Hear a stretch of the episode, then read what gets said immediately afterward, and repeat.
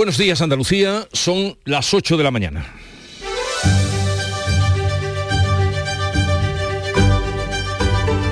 En Canal Sur Radio, La mañana de Andalucía con Jesús Vigorra.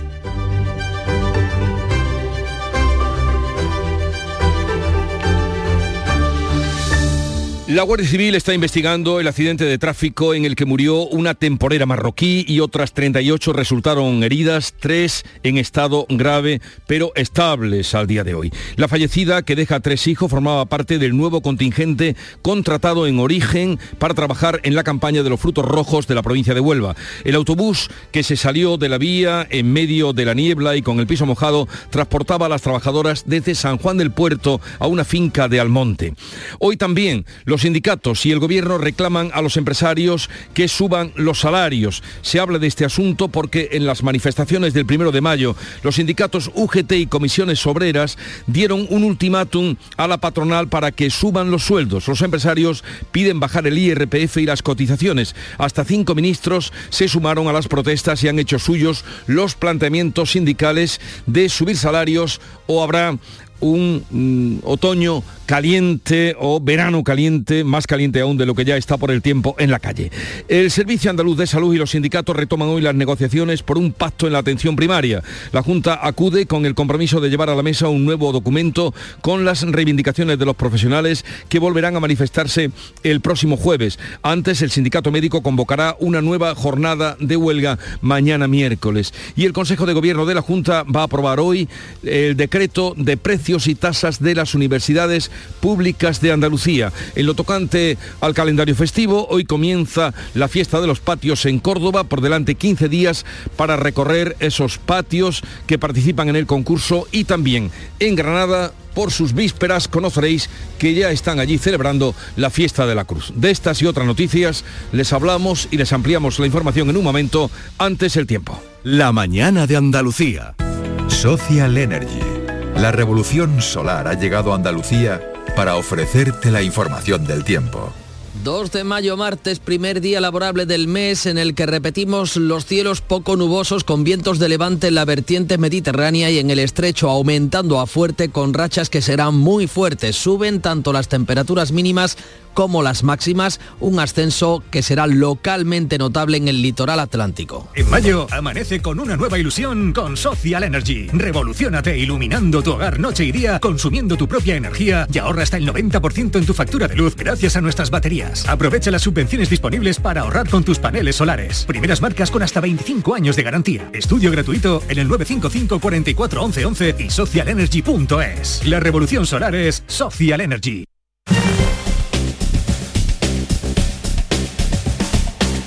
Vamos a conocer cómo se circula por las carreteras de Andalucía. Conectamos con la DGT. Nos atiende Lucía Andújar. Buenos días. Muy buenos días. Hasta ahora estamos pendientes de complicaciones en Sevilla de entrada por la 49 a su paso por Tomares. También van encontrar tráfico lento de entrada en Málaga, en la 357 a la altura del Romeral y en la 7 en Fuengirola en dirección a Marbella. Les pedimos por lo tanto mucha precaución en esos tramos y vías.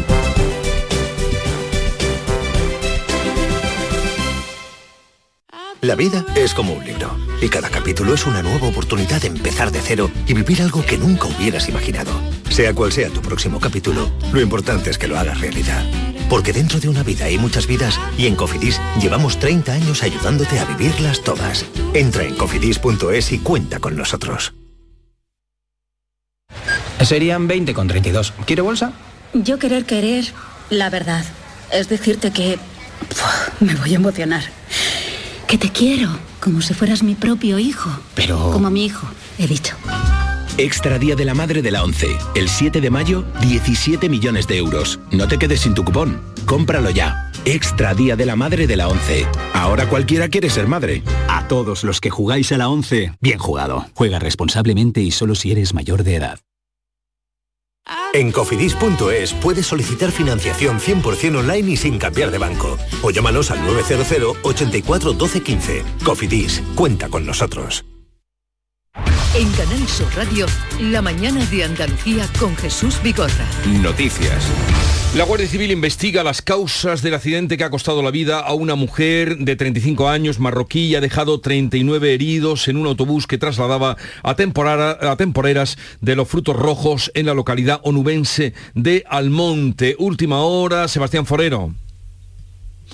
Pues sí, sus miembros del equipo consular de Marruecos en Sevilla continúan esta mañana interesándose por el estado de las compatriotas heridas, un total de 39 en el vuelco de ese autobús del que habla. Según Basi Disidi, cónsul general del Reino de Marruecos en Sevilla, la familia de la fallecida ya ha sido localizada. Están iniciados los primeros trámites para la repatriación del cuerpo cuando esto pueda llevarse a cabo. Miembros del equipo consular continuarán esta mañana desplazándose hasta los diferentes hospitales para interesarse por el estado de las heridas. También tienen previsto visto acudir a Almonte, donde serán recibidos por la alcaldesa de la localidad, Rocío del Mar Castellano, a quien ya escuchamos. La alcaldesa ha mostrado sus condolencias en primer lugar y en segundo lugar se ha puesto a disposición de todo aquello en lo que podamos colaborar. Desde el consulado se nos ha agradecido el gesto y hemos quedado emplazados para cualquier asunto que debamos solucionar entre ambos el delegado del Gobierno Central en Andalucía, Pedro Fernández, así como el consejero de la presidencia, Antonio San, entre otros, han mostrado su pesar por este luctuoso siniestro. Le escuchamos los dos. Desde aquí lamentar profundamente ese fallecimiento, toda mi solidaridad y todo mi apoyo a la familia y a las compañeras de trabajo. Mostrar nuestra solidaridad eh, con todas las trabajadoras eh, afectadas y especialmente bueno, pues nuestra solidaridad con los familiares de la mujer fallecida en ese accidente. Según ha podido saber Canal Sur Radio, la mujer fallecida en el trágico accidente eh, de tráfico era marroquí, tenía 35 años y deja tres hijos y era la primera vez que había venido a trabajar como temporera en la campaña de la fresa aquí en nuestro país. Bueno, primero de mayo, el día de ayer, marcado por la inminencia de la campaña de las elecciones municipales y la amenaza de los sindicatos de un otoño de movilizaciones si no se suben los salarios. Manuel Pérez Alcázar. Los sindicatos amenazan a la patronal con un otoño caliente si no hay una subida salarial. Pepe Álvarez, secretario general de UGT. O en un periodo de tiempo muy breve somos capaces de llegar a un acuerdo o el conflicto será de carácter general para todos aquellos eh, convenios colectivos que tienen la mesa de negociación eh, abierta, será de carácter general. Sabemos cómo empieza y no sabemos cómo acaba. Hasta cinco ministros se han sumado a las manifestaciones y han hecho suyas las reivindicaciones sindicales. Pedro Sánchez ha aprovechado para sacar pecho de su gestión en redes sociales en asuntos como la reforma laboral, la subida del salario mínimo interprofesional y la revalorización de las pensiones. La ministra de Trabajo, Yolanda Díaz, no solo defiende la subida salarial, también apunta a una reducción de la jornada a 32 horas semanales ha llegado el tiempo de reducir la jornada laboral, de hacerlo sin reducción salarial y ha llegado el momento de hablar del tiempo del trabajo, del tiempo de los cuidados, del tiempo en la sociedad, de organizar la sociedad de manera diferente, sin convocar reuniones, aunque sean telemáticas, a las 8 de la tarde. La ministra de Hacienda, la socialista María Jesús Montero, también hace suya la reivindicación sindical sobre la subida de salarios. Estamos asistiendo a récord de beneficio en algunos sectores empresariales. Es bueno que esos beneficios se socialicen y por tanto se puedan compartir con los trabajadores, con la mayoría social, porque cuanto mayor poder adquisitivo tenga la gente también, mayor capacidad tendremos de seguir creciendo en el ámbito de los negocios, en el ámbito económico. El PP no ha asistido a ninguna de las marchas. La portavoz Cuca Gamarra, en clave también electoral, ha arremetido contra las medidas de Pedro Sánchez. Donde Pedro Sánchez, quien no ha hecho nada durante cinco años, quiere en cinco semanas de campaña electoral hacer promesas a ver si engaña a alguien. Pero cuando en cinco años no has hecho nada, no vas a engañar a ningún español, porque los españoles si algo tenemos es memoria. Vox ha organizado un acto paralelo en el que Santiago Abascal ha atacado a los sindicatos tradicionales.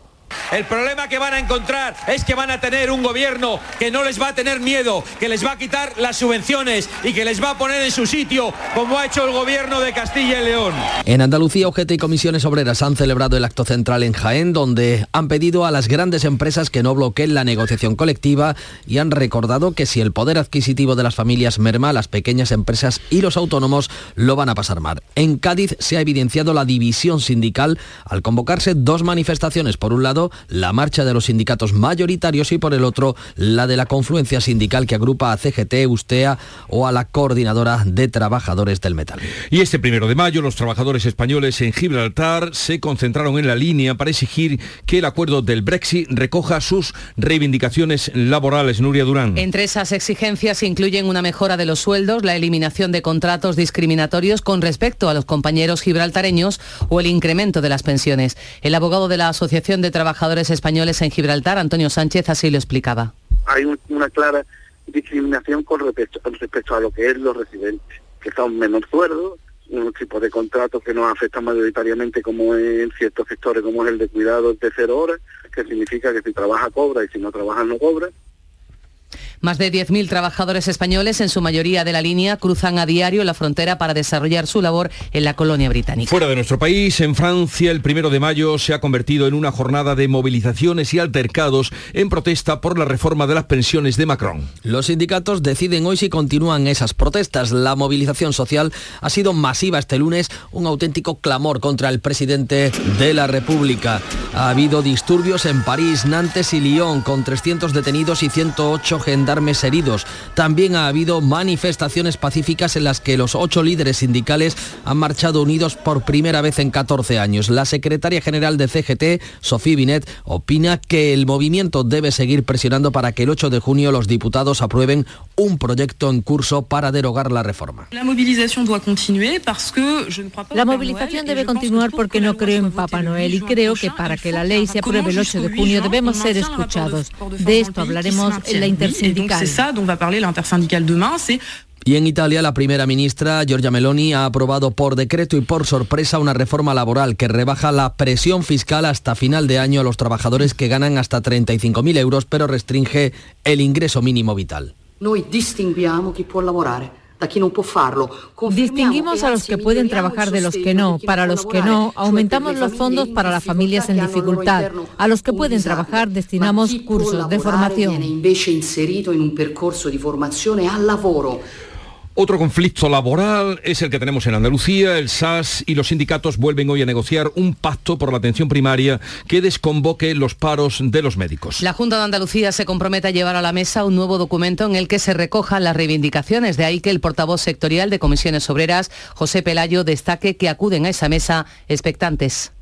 Comisión Obrera acude a la mesa técnica del 2 de mayo sobre el pacto por la atención primaria de forma expectante, porque la Administración ya debe de presentar un documento donde recoja las propuestas sindicales para mejorar las condiciones laborales de los trabajadores y para mejorar la calidad asistencial.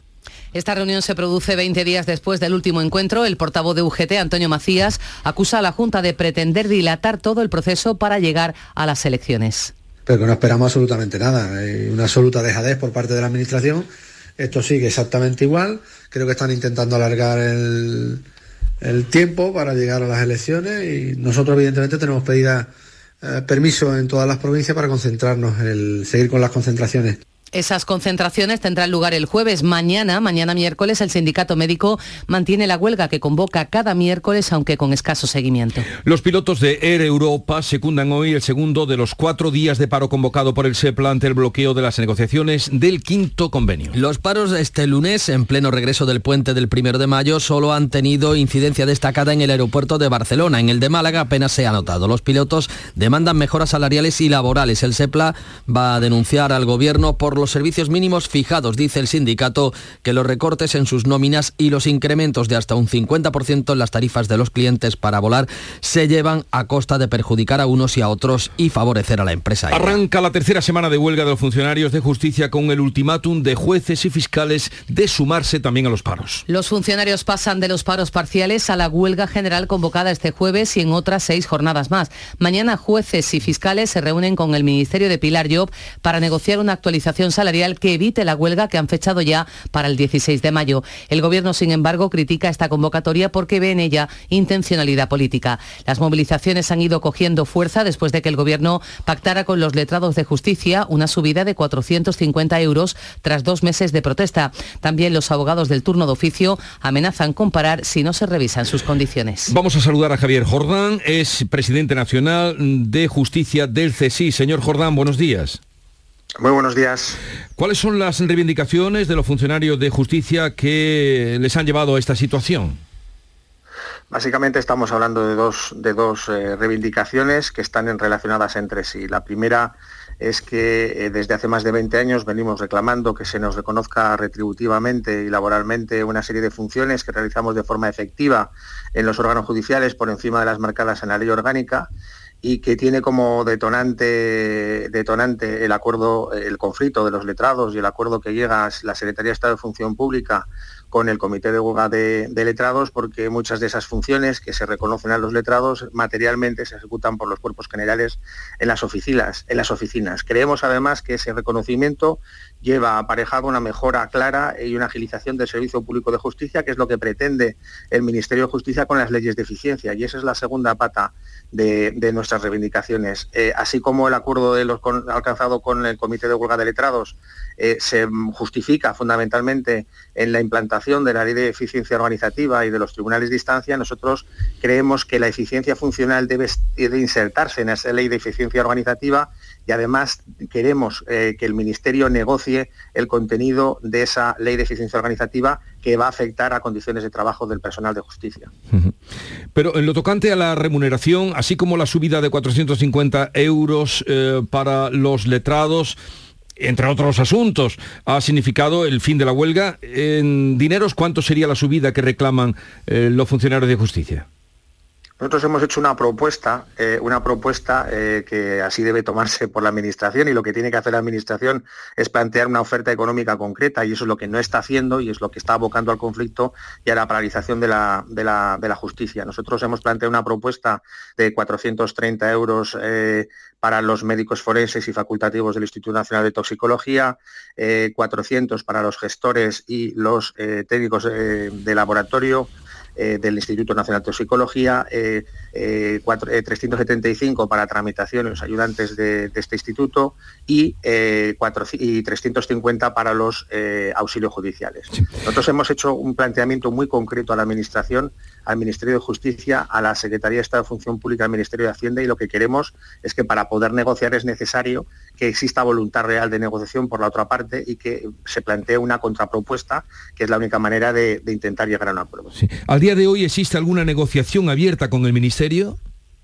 No, ninguna. El día hemos tenido dos reuniones. El día 20 de, abril, el jueves, estuvimos eh, eh, negociando cinco horas, eh, que hicimos el comité de huelga de mostrarle al Ministerio de Justicia y al, y al Ministerio de Hacienda, al Gobierno, que nosotros tenemos voluntad real de negociar y por eso estuvimos cinco horas hablando sobre temas organizativos, sobre la ley de eficiencia a la que antes me, he referido, pero siempre le advertimos al Ministerio que era necesario que mejor antes que después eh, eh, nos presentara de manera formal una oferta económica concreta sobre la que también eh, seguir negociando de forma paralela con la reforma organizativa. El lunes 24 esa oferta no vino, eh, según dice el Ministerio, consultó con la Secretaría de Estado de Función Pública y no le autorizó a realizar oferta económica alguna y evidentemente constatando la falta absoluta de negociación o de voluntad de negociar por parte del Ministerio de Justicia nos ve, nos obliga a mantener el conflicto, a endurecer el mm. conflicto y eso es lo que hemos hecho. Y así habrá huelga hoy, mañana y pasado. Javier Jordán, presidente nacional de Justicia del CSI, gracias por estar con nosotros. Un saludo y buenos días. Muchísimas gracias a ustedes, un saludo y buenos días. La mañana de Andalucía. Buenos días. En el sorteo del cupón diario celebrado ayer, el número premiado ha sido 59.214 59214. Hoy, como cada martes, tienes un bote millonario en el sorteo del Eurojackpot de la 11. Recuerda que este 7 de mayo se celebra el sorteo extra Día de la Madre de la ONCE, con un premio de 17 millones de euros. Disfruta del día. Y ya sabes, a todos los que jugáis a la ONCE, bien jugado. En Canal Sur Radio, la mañana de Andalucía con Jesús Bigorra. Noticias. Hoy se celebra el 2 de mayo, levantamiento del pueblo de Madrid contra el ejército de Napoleón, pero tenemos un polémico 2 de mayo, 215 eh, años después, y es que hay malestar en el Partido Popular por el anuncio del ministro de la Presidencia de asistir hoy sin ser invitado a los actos del Día de la Comunidad de Madrid. La presencia de Félix Bolaños puede tensar aún más la relación entre el gobierno de Isabel Díaz Ayuso y la Moncloa. La Comunidad de Madrid asegura que la invitación se ha cursado a la ministra portavoz, a Isabel Rodríguez, que ha declinado su asistencia. a Moncloa asegura que Rodríguez ha delegado la invitación en el ministro Bolaños. El gobierno madrileño señala que la presencia de Bolaños genera un problema de protocolo al no contar con sitio reservado. En Málaga se retoma hoy el juicio del caso Astapa, que juzga la presunta corrupción en el ayuntamiento de Estepona entre los años 2003 y 2008. José Valero. Pues hoy comienza el bloque 7, el juicio se ha dividido en varios bloques para facilitar el desarrollo de este macro juicio. En este bloque se van a analizar diversos contratos públicos, se circunscribe a los que fueron concejales de Hacienda en la época fundamentalmente, así como varios acusados más. El juicio comenzó en enero con cuestiones previas, en marzo se inició el desarrollo de la prueba. Hay 50 acusados en este macro juicio, entre ellos el que fuera alcalde del PSOE, Antonio Barrientos. La Fiscalía cifra en 28 millones de euros el prejuicio causado al Ayuntamiento de Estepona. Controlados los incendios forestales declarados este lunes en la localidad jiennense de Siles y en el término municipal de Benamaurel, en Granada. El aumento de los medios materiales y humanos ha permitido controlar antes del anochecer el incendio de la cañada de Macilante, en Benamaurel. El de Siles se logró controlar en menos de una hora. El origen de este incendio, todavía por confirmar, pudo ser algún rayo de la tormenta seca que se produjo en esa zona. La luz vuelve a subir hoy después de que volvieran a darse tramos gratis este lunes. Entre las 3 y las 5 de la tarde la luz costó 0 euros. El precio de la energía eléctrica marcó de media poco más de 61 euros el megavatio hora. Hoy repunta un 76% hasta los 108 euros el megavatio hora. Ganaderos gaditanos tiran la leche en protesta por los bajos precios que les ofrecen desde la gran industria del sector. El alza de los costes de producción y los bajos precios que la industria paga por su leche está llevando a los productores a situaciones límite. Un ejemplo el de Fidel Romero de Conil, miembro de la cooperativa Alba Ganaderos del Sur. Prefiere tirar la leche que producen sus vacas a venderla al precio que le ofrece Puleva. Y como no estamos de acuerdo y nos están imponiendo unos precios por debajo de los costes de producción y no cubre la cadena de producción, yo tiro mi leche. Estos son nuestros ingresos que se van por, la, el sonidero, pero preferimos tirarlo antes que nos robe la industria.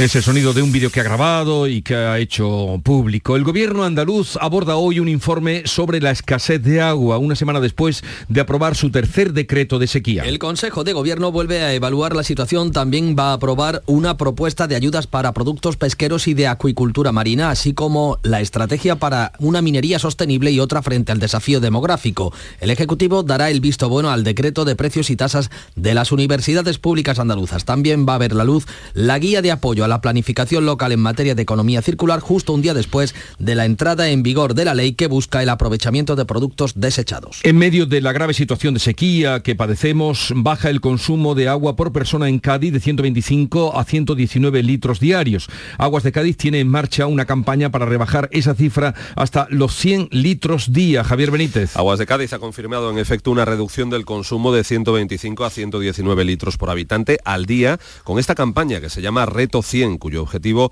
es sensibilizar a la ciudadanía en el uso responsable del agua y llegar a un consumo de 100 litros por habitante al día. Ana Fernández es la presidenta de Aguas de Cádiz es de, agradecer, es para felicitarnos y, refleja pues que efectivamente la gaditana y el gaditano se han tomado ese reto como propio, han entendido la necesidad de, conservar un recurso que no paramos de decirlo, pero que es así, eh, fundamental para la vida humana y cada vez más escaso más de 3.000 personas han entrado en la web de Aguas de Cádiz para calcular su consumo diario y para aprender consejos de ahorro. Histórica procesión de rogativas por la lluvia, la que se vivió ayer por la tarde del abuelo en Jaén. César Domínguez. César Domínguez, Jaén, adelante, te escuchamos. Sí, te contaba que miles de gendenses se echaron ayer a la calle para acompañar a nuestra, la imagen de nuestro Padre Jesús, que desde hacía 74 años no salía para pedir la lluvia a miles de personas que acudieron, no solo acompañaron durante las dos horas que duró la procesión, sino también durante la misa en el exterior de la plaza de Santa María, y con su fe de que, bueno, de que estas rogativas servirán para traer la lluvia a Andalucía y también a Jaén. Y este martes la patrona de Granada, la Virgen de las Angustias, estará expuesta en veneración eh, también para pedir que llueva. La imagen estará en el centro de la Basílica. Habrá dos misas derogativas en la localidad sevillana de la Algaba este miércoles. Mañana sacarán con este mismo fin al Cristo de la Estrella, tal como se ha hecho en otras épocas de sequía. Bueno, esto no ha hecho más que empezar porque ayer también en Periana, un pueblo de Málaga, sacaron a San Isidro eh, prorrogativas por el agua. Unidas Podemos abre un nuevo frente con el PSOE al plantear el tope a las hipotecas a menos de un mes de las elecciones municipales. La ministra de Igualdad, Irene Montero, ha instado a limitar el crecimiento de la tasa de los préstamos hipotecarios y los precios de los alimentos antes de que acabe la legislatura. El pasado 14 de abril, Unidas Podemos registró una proposición en el Congreso para implantar un límite en la subida de la hipoteca del Euribor más el 0,1% para todos los préstamos de tipo variable con una cuantía inferior a 300.000 euros. El PSOE se desmarca de esta propuesta y defiende el código de buenas prácticas pactado por la ministra de Economía con la banca. Montero ha aprovechado su presencia en la marcha del primero de mayo para presionar a los socialistas. Mm, Creo que este gobierno, después de haber desplegado ese fuerte escudo social, no puede permitirse concluir la legislatura con dos temas pendientes tan importantes para las familias en España y para los trabajadores y las trabajadoras, como son las hipotecas, que es necesario toparlas y garantizar, por tanto, el derecho a la vivienda y, por supuesto, sin topar los precios de los alimentos. El presidente del Gobierno y secretario general del PSOE, Pedro Sánchez, participa precisamente hoy en un acto sobre vivienda en Málaga en el que va a apoyar al candidato de su partido a la alcaldía, Daniel Pérez. El esfuerzo para comprar una vivienda supone ya casi ocho años de salario bruto. El alquiler es todavía más caro y se lleva más del 40% de los ingresos. Aumento, aumenta la parte de los ingresos que los ciudadanos deben dedicar a la vivienda. El Banco de España eleva a ocho años de salario lo que se dedica a la compra. Durante el primer año los españoles destinan más del 36% de los ingresos brutos disponibles, el mayor porcentaje desde 2012. En el alquiler se supone un esfuerzo mayor, debiendo destinarse de media el 43% de los ingresos brutos, la cifra más alta de la última década, según varios portales inmobiliarios y de empleo. Este martes comienza una nueva edición de la fiesta de los patios, muy visitada eh, y como tal patrimonio de la humanidad. Mar Vallecillo. Pues 62 recintos abren hoy sus puertas oficialmente más accesibles que nunca para personas con discapacidad. Pero la de ayer, en la jornada de ayer, había grandes colas para acceder a algunos que estaban abiertos. Las previsiones de afluencia apuntan a cifras prepandemia. El barrio de San Basilio ha sido este lunes un hervidero de visitantes, la mayoría de ellos turistas del puente, que acudieron a probar suerte y la tuvieron. Algunos patios ya estaban abiertos. Es todo muy diferente a lo que vemos en Madrid, así que está todo muy bien. Ya último día de visita y, y para casa.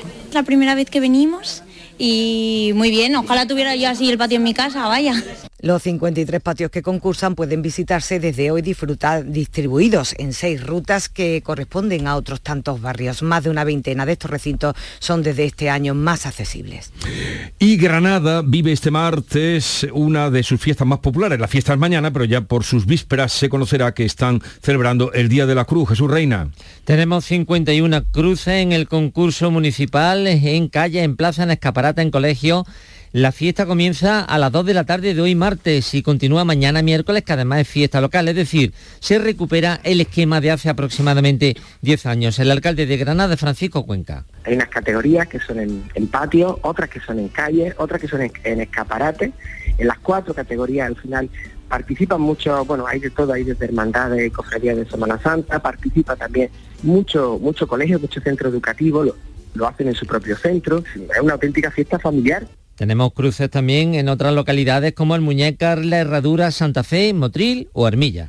Y también Berrocal, en Huelva, está de fiesta con sus cruces de mayo. Hoy martes es el Día de la Zorra. Es una jornada en la que se degustarán las habas en zapatás. Los días del lobo y la zorra son algunos de los elementos propios de estas fiestas cuyo origen se remonta a los siglos XV y XVI. El otro es la rivalidad entre las dos hermandades, en la de la cruz de arriba y la de abajo, que compiten por conseguir la cruz más bonita. Este año la sequía ha obligado a establecer algunas precauciones con los cohetes durante la fiesta pues hay una serie de medidas como que tienen que tirarse sea, más de 400 metros alejado de una masa forestal. Hay que respetarlo y así se hará, pero los cohetes son muy importantes también nuestras fiestas, ya no solo por el tema, digamos, folclórico, de fiesta y demás.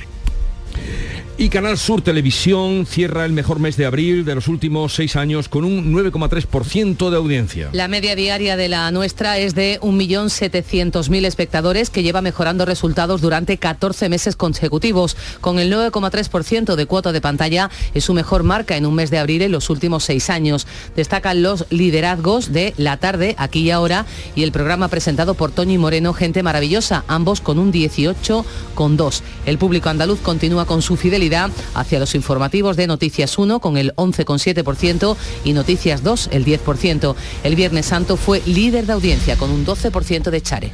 Felicidades a los compañeros de Canal Sur Televisión y gracias a ustedes por eh, seguirnos. 8.30 minutos de la mañana. En la mañana de Andalucía de Canal Sur Radio, las noticias de Sevilla con Araceli Limón. Saludos, buenos días. Con grandes eventos a la vista, otro día de calor en Sevilla. A esta hora estamos a 19 grados y este mediodía alcanzaremos los 37. En estos momentos persisten los 6 kilómetros de retenciones en la entrada a Sevilla por la autovía de Huelva. Hay 2 kilómetros en el centenario en cada sentido y otros 2 kilómetros en la carretera de Utrera. Uno en la carretera de Coria y otro en la de Mairena. El tráfico es intenso en la ronda urbana norte a la altura de la gota de leche y en los accesos a la ciudad. Atención Sevilla. El mundo del automóvil en Sevilla tiene nombre propio. Grupo Berrocar. Más de 30 años en el sector. Un gran stock de turismos y furgonetas en alquiler y un amplio abanico de vehículos en venta con una de las mejores garantías. Búscanos en grupoberrocar.com y en nuestros puntos de venta y alquiler en Sevilla y provincia. Grupo Berrocar. Tu confianza, nuestro motor. Sevilla se prepara para acoger otros grandes acontecimientos en los próximos días. Este sábado el Estadio de la Cartuja acoge la final de la Copa del Rey que van a disputar el Osasuna y el Real Madrid, un partido declarado de alto riesgo y que contará con un amplio dispositivo de seguridad. Renfe ofrecerá 15 trenes, 8.000 plazas adicionales eh, con salidas especiales desde Madrid, Pamplona y Zaragoza. La Casa Real ha confirmado la asistencia de Su Majestad Felipe VI en el encuentro. Sevilla también se prepara para la gala de presentación de los Grammys Latino que tendrá como escenario el Real Alcázar. Este evento se ha retrasado hasta la semana que viene. Será entonces cuando conozcamos la fecha exacta de la entrega de estos premios que se producirá en otoño y que saldrá por primera vez de los Estados Unidos. Y les contamos también que los bomberos tuvieron que liberar ayer tarde la mano de un bebé que tenía dos dedos atrapados en el desagüe del lavabo de su casa. Tardaron más de una hora en liberarlo porque el bebé lloraba y se movía constantemente. Fue trasladado al hospital donde certificaron que no tenía daños en la mano. Ya está en su casa en la barriada de Villegas. Y en este primero de mayo, 1.200 personas eh, salieron a la calle en Sevilla desde la Puerta Jerez hasta la Plaza Nueva. Los sindicatos, comisiones obreras y UGT pidieron la subida de los salarios, la bajada de los precios y el reparto de los beneficios. Y en este 1 de mayo, UGT Sevilla ha desconvocado las movilizaciones previstas para hoy y para mañana en Amazon tras alcanzar un acuerdo en el conflicto que llevó la huelga a la, que llevó la plantilla a la huelga y que permitirá ahora la mejora de las condiciones laborales de los más de 1.500 empleados del centro de Sevilla. Y en los deportes no fue un buen fin de semana para los equipos sevillanos. Nuria Gaciño, ¿qué tal? Buenas tardes. Muy buenas. Buenos días, perdón. Muy buenos días. Tras caer anoche por 0-2 ante el Girona, el Sevilla ve frenada su buena racha y con 41 puntos se pone a 6 puntos de la Conference League. Se aleja un poco el tren de Europa, aunque Mendilibar está pensando más en certificar la permanencia cuanto antes. Hace una gracia. Hace tres semanas estamos llorando todos aquí, a ver si salvamos la categoría. ¿Te acuerdas? Las pajas mentales que os habéis hecho vosotros, pues vale, suficiente. Pues no da tiempo ni a llorar ni a pensar en Europa porque comienza una nueva jornada de liga. El jueves el Sevilla recibe al Español y el Betis visita al Atleti Bilbao. El Betis que ya ha hecho oficial el fichaje de Ramón Planes como nuevo director deportivo para las tres próximas temporadas. Gracias, Nuria. Si tu hijo o hija mete mejores goles que Ronaldo y tiene entre 6 y 12 años, tráelo a Lago para que participe en nuestro gol de oro, le meta un golazo a nuestro portero y pueda ganar 3.000 euros. Inscripciones del 17 de abril al 7 de mayo. Más info en lago.es. Y continúa la actividad en el Real de la Feria donde cientos de operarios trabajan en el desmontaje de las casetas. Unas tareas que se van a prolongar durante varias semanas. En estos primeros días el objetivo es mantenerlo todo bajo control y evitar el robo de materiales. Y esta feria ha aumentado significativamente el número de usuarios que han elegido el transporte público para acercarse al Real. Un 14% más en Tusan y un 13% más en Metro, con una media de 130.000 viajeros al día. Unos datos que el gerente de Metro Sevilla, Jorge Maroto, valora de esta manera. En los últimos meses se está produciendo un espectacular crecimiento en la demanda, que está siendo de récord mes tras mes. Así, el primer trimestre de este año se han transportado casi 5 millones de viajeros, lo que constituye el mejor dato para el primer trimestre de la serie histórica. Y a 26 días de las elecciones municipales, la Universidad Pablo de Olavide organiza esta tarde el debate por Sevilla, un coloquio entre los candidatos y candidatas a la alcaldía de la capital hispalense de los principales partidos políticos.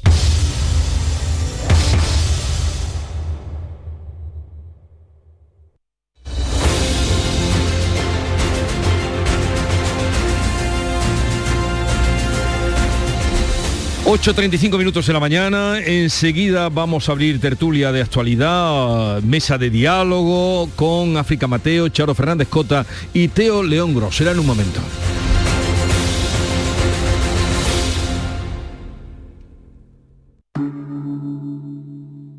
Montepío, ¿en qué podemos ayudarle? Me acaban de sancionar y creo que tendré que realizar el curso de recuperación de puntos. No se preocupe, lo tiene cubierto. Nos encargaremos de todo. Compañía con más de un siglo de experiencia. Visite montepíoconductores.com. Montepío, lo tiene cubierto. Buenos días. En el sorteo de mi día de la 11 de ayer, la fecha ganadora ha sido 5 de mayo de 1992. Y el número de la suerte, el 2. Recuerda que hoy, como cada martes, tienes un bote millonario en el sorteo del Eurojackpot de la 11. Disfruta del día. Y ya sabes, a todos los que jugáis a la 11, bien jugado. Cercanía. Las historias que pasan en nuestra tierra. Andalucía en profundidad. Actualidad. El cafelito de siempre. Así es la tarde de Canal Sur Radio con Mariló Maldonado. Tres horas para disfrutar de una radio emocionante. Andalucía, son las 3 de la tarde. La tarde de Canal Sur Radio con Mariló Maldonado. De lunes a viernes desde las 3 de la tarde. Más Andalucía. Más Canal Sur Radio.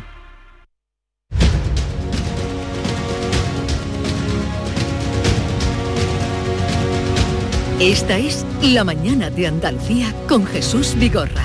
Canal Sur Radio. Vamos ya a comentar la actualidad que les estamos hoy contando desde temprana hora. Hoy con África Mateo. Buenos días, África. Hola, muy buenos días. ¿Qué tal por mm, elegido, por Almería? Pues muy bien, hemos recibido a muchos visitantes en este, en este fin de semana y ya voy volviendo a la normalidad. Normalidad. También está con nosotros Charo Fernández Cota. Charo, buenos días. Hola, ¿qué tal? Muy buenos días. También ya en la normalidad. Sí, sí, hemos, hemos, recuperado la normalidad, no sin trabajo, porque ha hecho muchísimo calor en la Feria de Sevilla y eso cuesta asimilarlo. Eh, pues hoy viene también el día por aquí, eh, templado. Y Teo León Gros, buenos días Teo, ¿qué tal? ¿Qué tal? Buenos días. Tú Muy recuperaste bien. la normalidad ayer, ¿no? Porque Yo, te vi. Sí, sí. Eh, nosotros honramos el día del trabajo trabajando. trabajando, trabajando. Uh, bueno, vamos a ver cómo empieza, porque las cosas se sabe cómo empiezan, pero no cómo acaban. Vamos a ver cómo empieza la tertulia, pero no sabemos cómo acabará. Sabemos cómo empieza, pero no cómo acaba, decía ayer Pepe Álvarez, eh, el líder sindical. Mm, en su catálogo de, de amenazas. Sí, sí, sí. Eh, bueno, ¿qué valoración hacéis de este 1 de mayo, eh, donde eso, los sindicatos advirtieron a la patronal de que o suben los salarios o habrá un conflictividad en las calles? Eh, también presencia abundante de, de, de, seis ministros que estuvieron eh, pues un poco celebrando, celebrando o reivindicando el 1 de mayo. ¿Qué valoración hacéis? Había casi un ministro por cada mil manifestantes, un, una, una, cifra verdaderamente insólita, ¿no? ¿no? No se había conocido una densidad de ministros eh, tan grande. Bueno, en realidad lo que no se había conocido era una manifestación tan pequeña del 1 de mayo.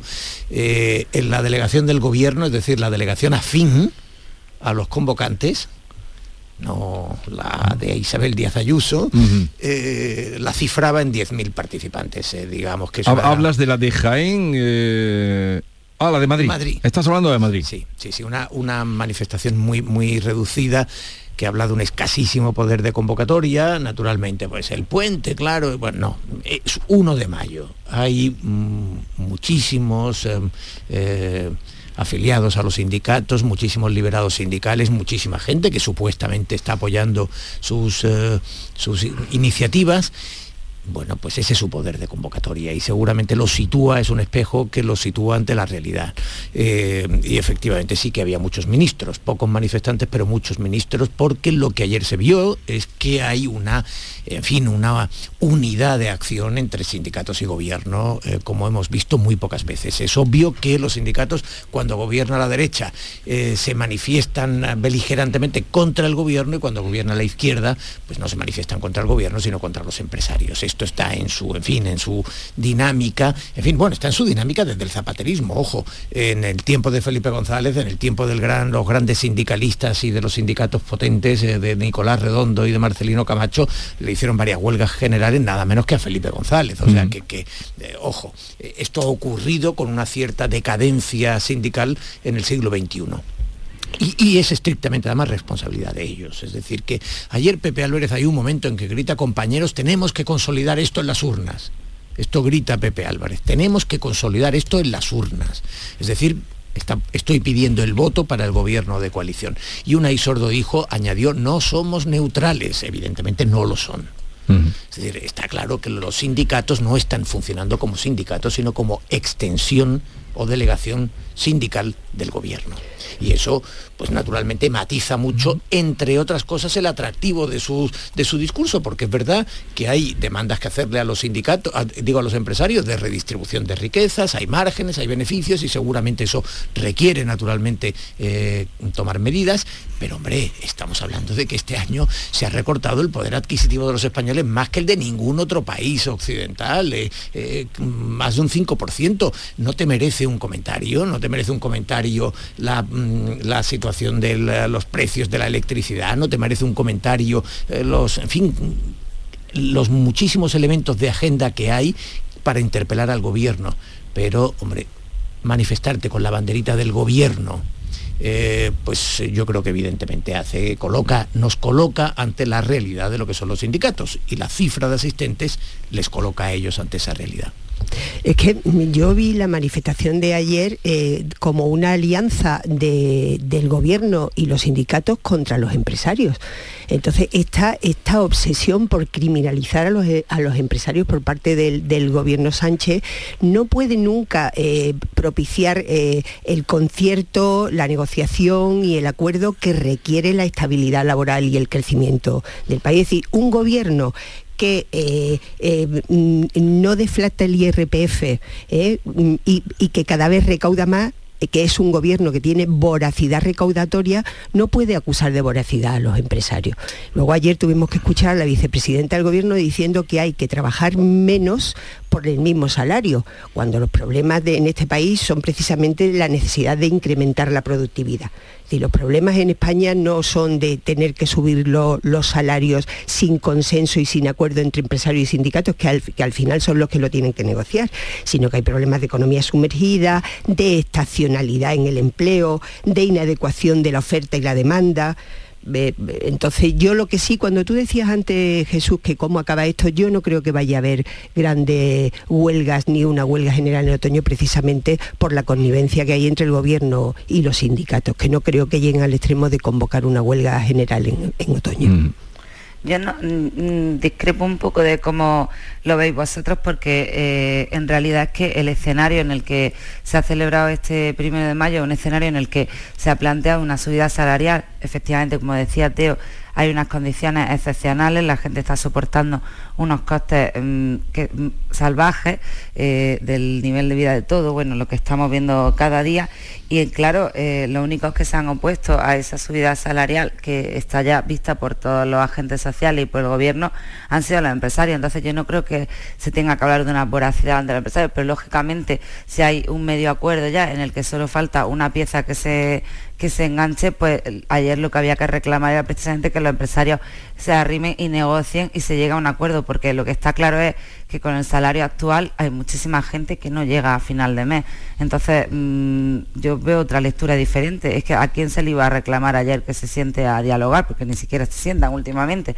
Pues lógicamente había que, que hacer una llamada de atención en el día del trabajo a, los empresarios. Yo lo veo coherente con lo que está pasando en los últimos tiempos. Si lo sacas del contexto y lo comentáis como lo habéis hecho, pues lógicamente parece de otra manera, pero lo veo como lo normal. Pero es que África, esta obsesión por los, contra los empresarios y contra las empresas en general es que depende de los sectores productivos y del tejido productivo de cada, de cada región y de cada comunidad en Andalucía. El 90% del tejido mm, productivo son pequeñas y medianas empresas y hay eh, empresarios de pymes con tres y cuatro trabajadores que pagan a los trabajadores y no, no perciben ellos salario alguno porque no les llega, porque además la reforma de las pensiones y la subida de las cotizaciones sociales de los autónomos ha colocado a los autónomos, en, es decir, que en 10 años le van a subir las cotizaciones paulatinamente una burrada. Entonces, lo que hay es que abordar los problemas del tejido productivo y del empleo en España. Y no se puede continuamente estar en la persecución de la empresa, porque hay, es verdad que hay grandes empresas, igual que existe la gran banca, y que existe el gran capital.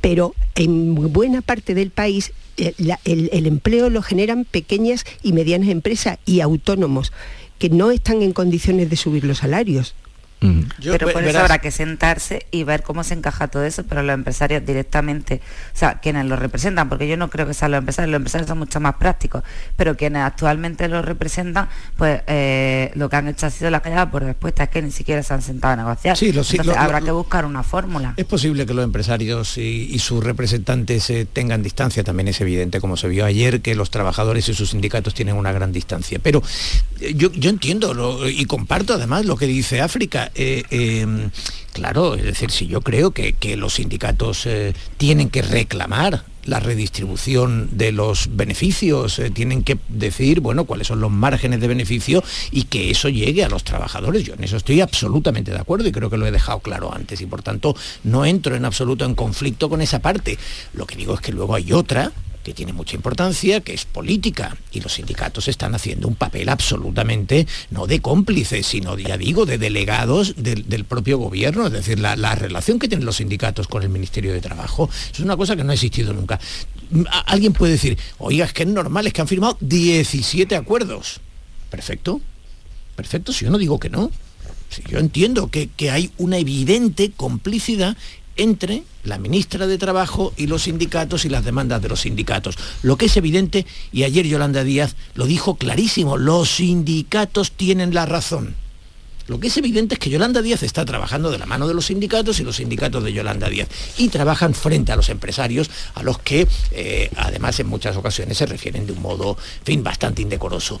Pero... Eh, bueno, eh, a mí lo que me sorprende no es tanto, insisto, como dice África, la parte, las demandas a los empresarios, que además está en el ADN lógico del sindicalismo, como esa, esa pérdida eh, de, yo creo que además de respetabilidad, e insisto, ahí están los resultados, eh, la, pérdida de afiliación, la pérdida de simpatía, la pérdida de, por supuesto, de presencia en sus manifestaciones, bueno, y ojo, y yo creo que los sindicatos tienen que existir y que deberían de, hacerlo con un papel eh, eh, sólido. Es decir, que no, no estoy diciendo que, están yendo a menos y ya, oye, que desaparezcan. No, al revés.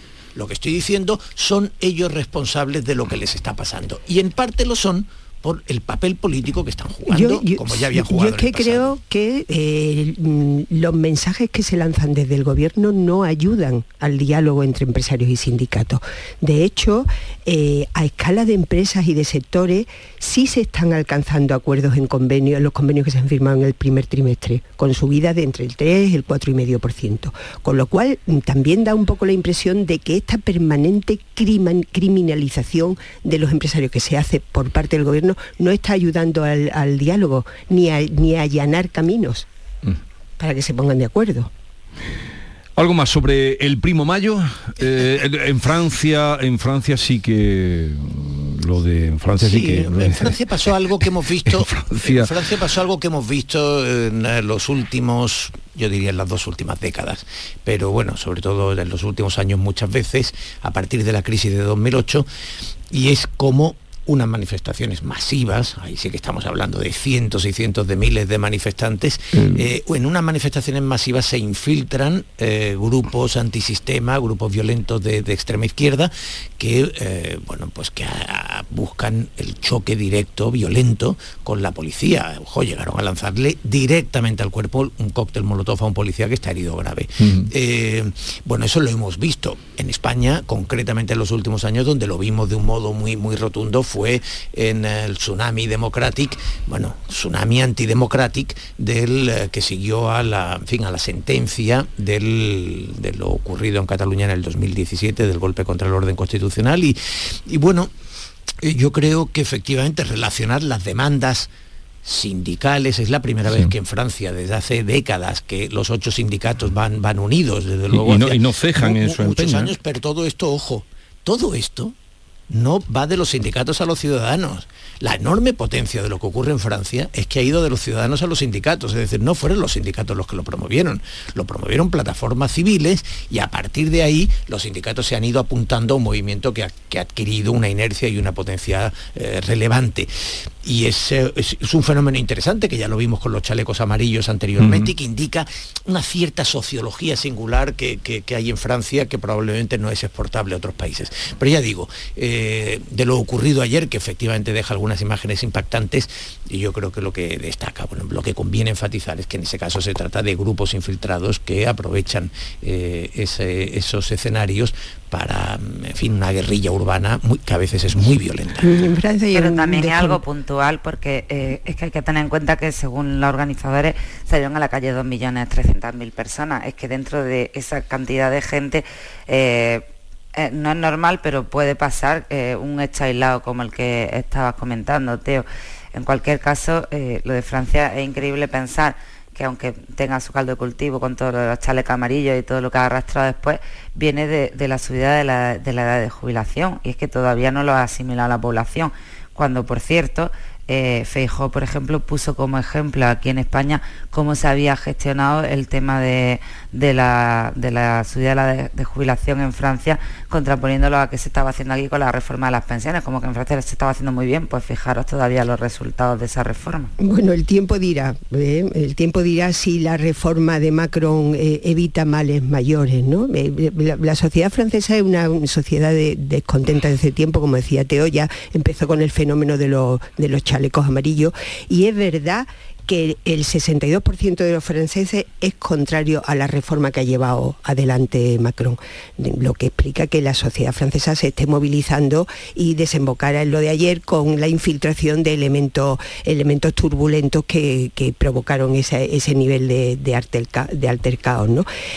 A mí me da la impresión de que es que eh, Francia está muy acostumbrada al estado de bienestar, un estado de bienestar consolidado durante décadas y los franceses tienen miedo a la pérdida de ese bienestar, porque verdaderamente que se suba la edad de la jubilación de los 62 a los 64 años eh, y que se eh, trate de asimilar el sistema de pensiones francés al resto de los sistemas europeos no explica este descontento que se está produciendo en Francia. No, no, no, es difícil de entender porque ningún país tiene... ya veremos, porque por ejemplo hemos sabido que ayer se publicaba que eh, según informes la reforma de las pensiones de escriba eh, no va a recortar el gasto mm, en la medida de lo previsto a pesar de que eh, hace recaer la reforma sobre el empleo y los trabajadores y las empresas con un aumento de, las cotizaciones sociales. Entonces ya veremos, ya べれも。うん En fin, eh, veremos cómo acaba. Como empezaba esta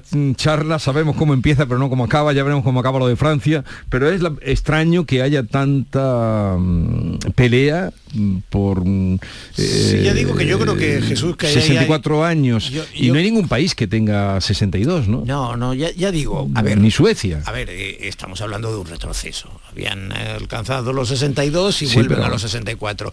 En Francia eh, yo creo que hay una tradición de movilización que, que se parece poco a la de otros países y, y creo que en este caso es sencillamente la expresión de un descontento. Es decir, creo que, Que los precios de- allá. que los precios de la electricidad, que la inflación, Mm. que, que, eh, la dificultad de acceso a la vivienda, que en fin, los mismos problemas que, que vemos en España o en cualquier otro país, pero eh, la espita, digamos, que la, la chispa que ha hecho saltar aquello ha sido eh, la de los dos años. Mm, Sinceramente, a mí me parece no solamente que no está justificado, sino que es un verdadero delirio pensar que cuando la edad de mm, la edad, digamos, la esperanza de vida supera claramente los 80 Sí. años, eh, la jubilación con, con- la jubilación Mm. de los 65 era cuando la edad de, de, eh, de esperanza de vida estaba en el 72, Sí. 75. Eh, Bueno, estaba entre unos pocos años, ¿no? No llegaba a una década. Pero claro es que si llegamos a dos décadas, entre otras cosas, a ver qué sistema soporta esas pensiones. Eh, dentro de 15 años habrá 14 millones de jubilados en nuestro país. El baby boom. Incluidos como tú y yo, salga, eh, incluidos tú y yo, como salga un abuelo, dicho con el cariño, ¿eh? Cariño. como salga un abuelo espabilado en este país, líder tipo el Carlos Juan, este que arrinconaron rápidamente, o tipo el Antonio Guerrero, este de, de aquí de Andalucía que ha conseguido la atención temprana, mm, va a poner en, en crisis a los partidos políticos, porque Bueno, son fíjate. 14 millones de jubilados, lo leo hoy, de- eh, dentro de 15 años, 14 mi- millones de jubilados en este país. Fíjate que en el País Vasco eh, Sí, con los- estamos un poco más alejados de, de aquello. O de ¿no? las Y de- pensiones. Pero la movilización que han tenido por las pensiones La han ha tenido, eh. ha tenido una, una Sí. fuerza eh, muy considerable. Sí, yo creo que como tú dices, como Ojo, salga, como salga- como Va a ver tú Sí, la que va a liar. Bien. Sí, sí, le llamaban los yayo flautas. Bueno, sí, sí. eh, pero, cuidado, pero son eh, muchos cuidado, votos, ¿eh? Cuidado, son cuidado, muchos votos. Cuidado. Eh, hoy hace 215 años que el pueblo de Madrid se levantó contra el ejército de Napoleón. Excelente. 2 de mayo. Excelente Hombre, vosotros noticia. aquí hay nivel, sabéis todo esto y nuestros oyentes también. ¿Qué pasará este 2 de mayo? bueno, pues eh, lo que veremos es si se sienta el pueblo de Madrid o concretamente. ¿Quién se sienta, quién se levanta en este-. Si se Bueno, sienta. vamos a contextualizar si hay algún oyente perdido. Parece ser que el- para hacer la celebración del Día de la Comunidad de Madrid, eh, lógicamente han invitado a algunos miembros del gobierno, no a Félix Bolaños, que es el ministro de la presidencia, pero Sí, él dice que va porque eh, Isabel Por eh, Rodríguez dice que delega en él. Claro que sí. La ministra portavoz. O sea, el- el- la Comunidad de Madrid invita a dos ministras, a la ministra de Defensa, Margarita Mm. Robles, y a la ministra de eh, Administración Territorial, eh, Isabel Rodríguez. Mm. Isabel Rodríguez declina la invitación pero eh, dice que, eh, que va Félix Bolaños. Entonces dice, no, no, mire usted, es una invitación personal. Si usted quiere venir, venga, y si no quiere venir, no venga. En la Comunidad de Madrid son conscientes de que Félix Bolaños el año pasado ya tuvo una actuación que le resultó. Primero dio una rueda de prensa.